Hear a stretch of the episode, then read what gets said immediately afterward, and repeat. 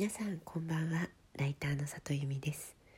この番組は文章を書くことや表現することについて毎晩23時にお届けしている深夜のラブレターです。昨日はすいませんご心配おかけしました。なんかお便りいっぱいいただいちゃいました。ごめんなさい。あの弱音吐きまして。えっと今ねあのだいぶ調子よくなりましてあの今日お医者さんに行ってきたんですけれどもあのいただいた薬がすごく効いてるみたいで、えー、だいぶ調子よくなって今日は、えー、ご飯も食べれました。明日はもう完全復活するんじゃないかと思っています。えー、ご心配おかけしてすいません。温かいメッセージありがとうございました。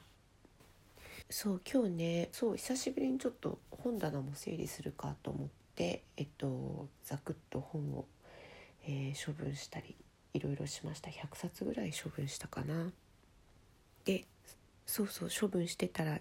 お便りが来ていたのを思い出したのでちょっとその、えっと、お便りを紹介したいなと思います、えー、ラジオネームジュピターさん。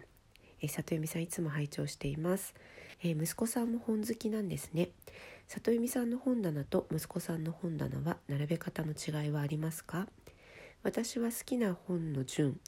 次男は作者順長男はランダムです、えー、並べ方だけでも面白いです。っていう質問をいただきました。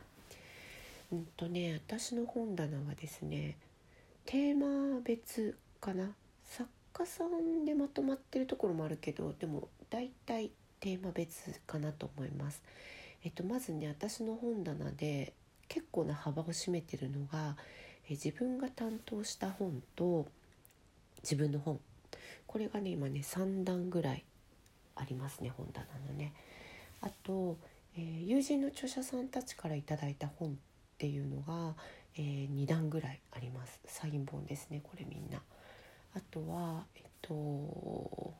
是枝裕和さんの棚っていうのが1個あってそれ1段分あります。あと森博さんの棚っていうのがね1段分あります。文庫の方はね10段ぐらいある。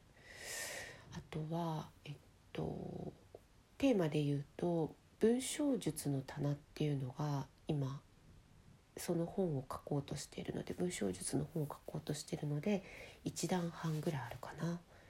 あと私すごい死ぬことについての本を集めるのが好きなので、まあ、それもまた1段ぐらい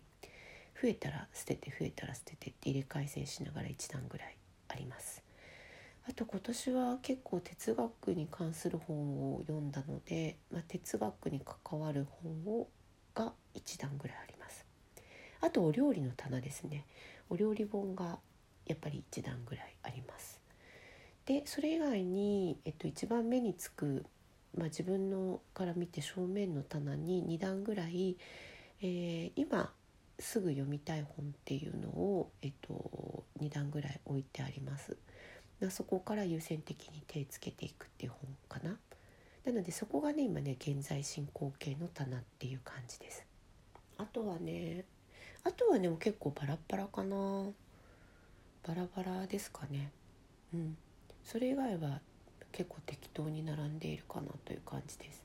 それ以外でだから捨ててない本っていうのは、まあ、いつか読み返したいなって思っている本とまだ読めてない本ですね。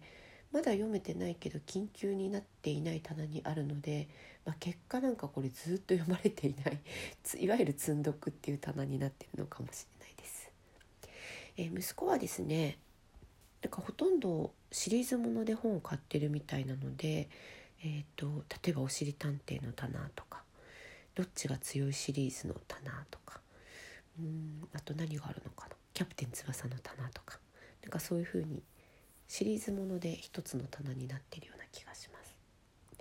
本ってねなかなか管理が難しいですよね。私もやっぱり一月に20冊ぐらいは購入するので、えー、もう本棚には全然入りきらなくて、えー、かなり、えーと次々と処分していったり、まあ、結構人にあのあげちゃうことも多いんですけども人にあげたりもしています。うん、でもあの本だけはあのなんだろうな買うか買わないか迷ったら基本的に買うようにしていて、まあ、これはもう仕事の何て言うのかな、まあ、経費という言い方は変だけれども私の仕事にとって本というのはないと困るものでああのなんだろうな迷迷うものではないと思っているので、えー、そうですね。なんかちょっと気になったらすぐ買うようにしています。今日はちょっとしばらくぶりに整理ができて少し本棚に隙間ができて嬉しい感じです。ちょっと風通し良くなった、えー、今日も来てくださってありがとうございました。また明日も23時にお会いできたら嬉しいです。ライターの里由美でした。皆さんおやすみなさい。